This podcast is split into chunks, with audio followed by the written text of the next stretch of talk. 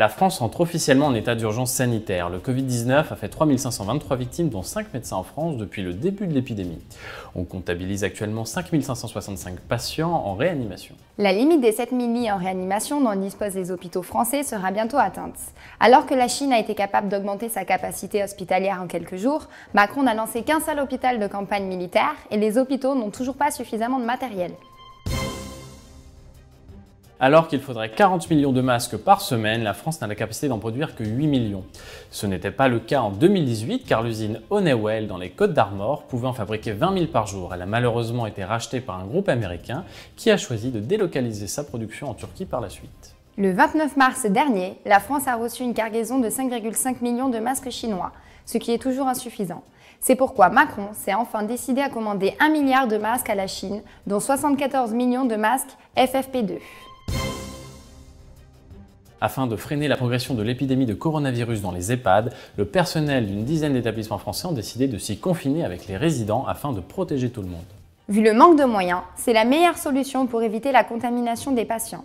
Un tel acte de dévouement mérite d'être salué. Rappelons que les morts au sein des EHPAD ne sont pas comptabilisés dans le bilan officiel.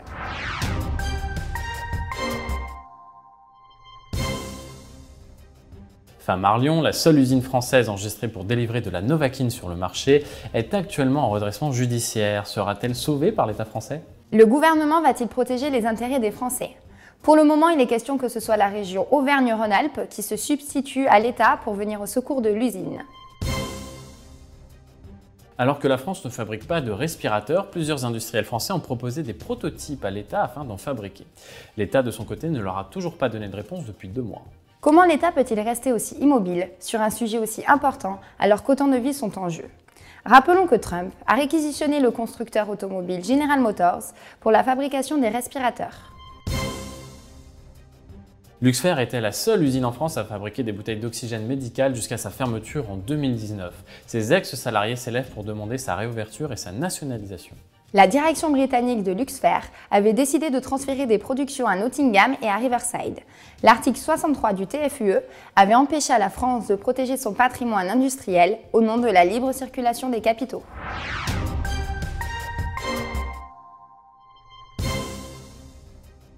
L'activité du secteur privé en France a connu un ralentissement record en mars en raison de la pandémie de coronavirus. Bruno Le Maire parle même d'un choc comparable à la grande récession de 1929. L'Union européenne était déjà la lanterne rouge de la croissance mondiale. Elle était déjà contrainte d'imposer de lourdes politiques d'austérité pour sauver l'euro. Même si la trajectoire baissière de l'économie européenne est vertigineuse, Angela Merkel a fait part lors d'un sommet européen de son opposition à l'idée d'émettre des Corona Bonds. Cette mesure avait été saluée par les Européens comme le premier exemple des Eurobonds qu'ils attendent avec ferveur. Comme l'avait fait remarquer Vincent Brousseau, les Allemands ne voudront jamais être garants des dettes des autres pays européens, ce qui rend impossible ce genre de projet. La décision prise par l'Union européenne de reporter l'examen des mesures qui visent à atténuer les conséquences économiques et sociales liées à la pandémie passe vraiment très mal en Italie. Pour une partie de la presse, Bruxelles abandonne la péninsule à son sort et elle n'hésite pas à parler d'une UE laide et morte.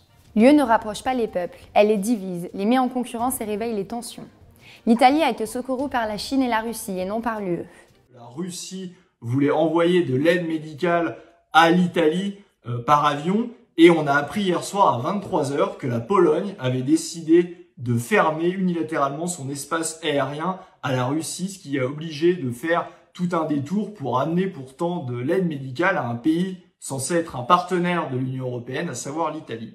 Ça s'ajoute à une autre affaire, l'affaire, les fameuses affaires des masques euh, que la République tchèque avait subtilisé 680 000 masques et des appareils respiratoires à l'Italie, alors que c'était une livraison de la Chine et que ce devait être juste un, point de passage. La République tchèque, ils avaient saisi ça et euh, pris la main dans le pot de confiture tout honteux. Ils ont dû rendre les masques, mais on voit bien dans, ces, dans ce, ce cas-là qu'il n'y a aucune solidarité européenne.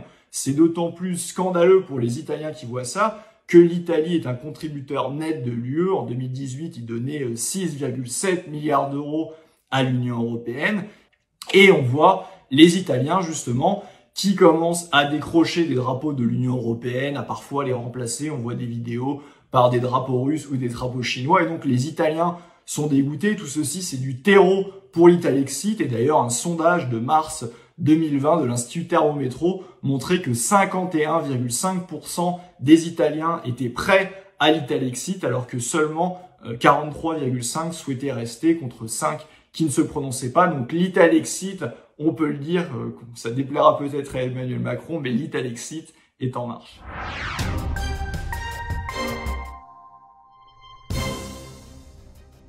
La crise du coronavirus aura fait voler en éclat une partie de la doctrine bruxelloise et du sacro-saint pacte de stabilité qui limite à 3% du PIB les déficits publics et à 60% du PIB la dette publique. Ce qui montre bien que c'était possible. De même que l'Allemagne pouvait parfaitement sortir de son dogme du budget équilibré. L'utilisation des données de géolocalisation des téléphones mobiles pour lutter contre la pandémie de coronavirus fait son chemin. Huit opérateurs européens vont les communiquer à la Commission européenne. Le gouvernement, incapable de fournir masques, gel et tests, ne perd par contre pas de temps pour mettre en place des mesures liberticides. En observant les données de géolocalisation des smartphones, Orange a déjà pu déterminer que 1,2 million de franciliens ont fui avant le confinement vers les lieux de villégiature. L'Union européenne se prépare à un nouvel élargissement. Les États membres ont approuvé l'ouverture des négociations pour intégrer la Macédoine du Nord et l'Albanie sous conditions. Alors que l'UE est incapable d'aider l'Italie, elle promet de donner 50 millions d'euros à l'Albanie pour l'aider à lutter contre le coronavirus. Pourquoi cette différence de traitement? Notons également que la Macédoine du Nord vient d'entrer en même temps dans l'OTAN.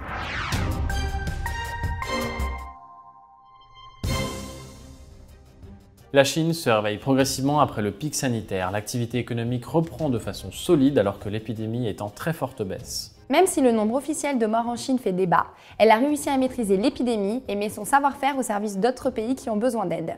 Un train à destination de l'Europe vient même de quitter Wuhan. Le Venezuela paiera les salaires des travailleurs publics et privés pendant six mois afin qu'ils restent chez eux. Nicolas Maduro a aussi mobilisé 20 000 médecins vénézuéliens et cubains pour une campagne de dépistage et a interdit les licenciements jusqu'au 31 décembre. Un grand pays se distingue à la façon dont il traite sa population la plus fragile. Voici une belle démonstration sanitaire et économique portée par le gouvernement vénézuélien aux citoyens les moins favorisés. De son côté, l'Allemagne a augmenté le nombre de dépistages du Covid-19 à 500 000 tests par semaine. Cette détection précoce aide en partie à maintenir le nombre de morts à un niveau relativement bas. Alors qu'en France, l'administration refuse de fabriquer des tests, l'Allemagne les généralise. Les chiffres vont parler et l'incompétence de notre gouvernement sera mise en avant.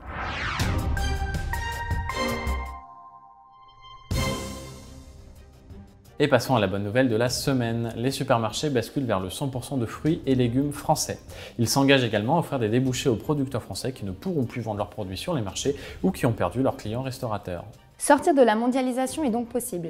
Mais rappelons que c'est incompatible avec les traités européens qui ont pour principe fondamental les profits. Voilà, c'est tout pour cette édition. N'hésitez pas à partager cette vidéo et à réagir dans les commentaires.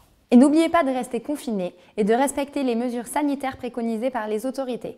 Nous vous disons à très bientôt pour une nouvelle vidéo et d'ici là, prenez soin de vous.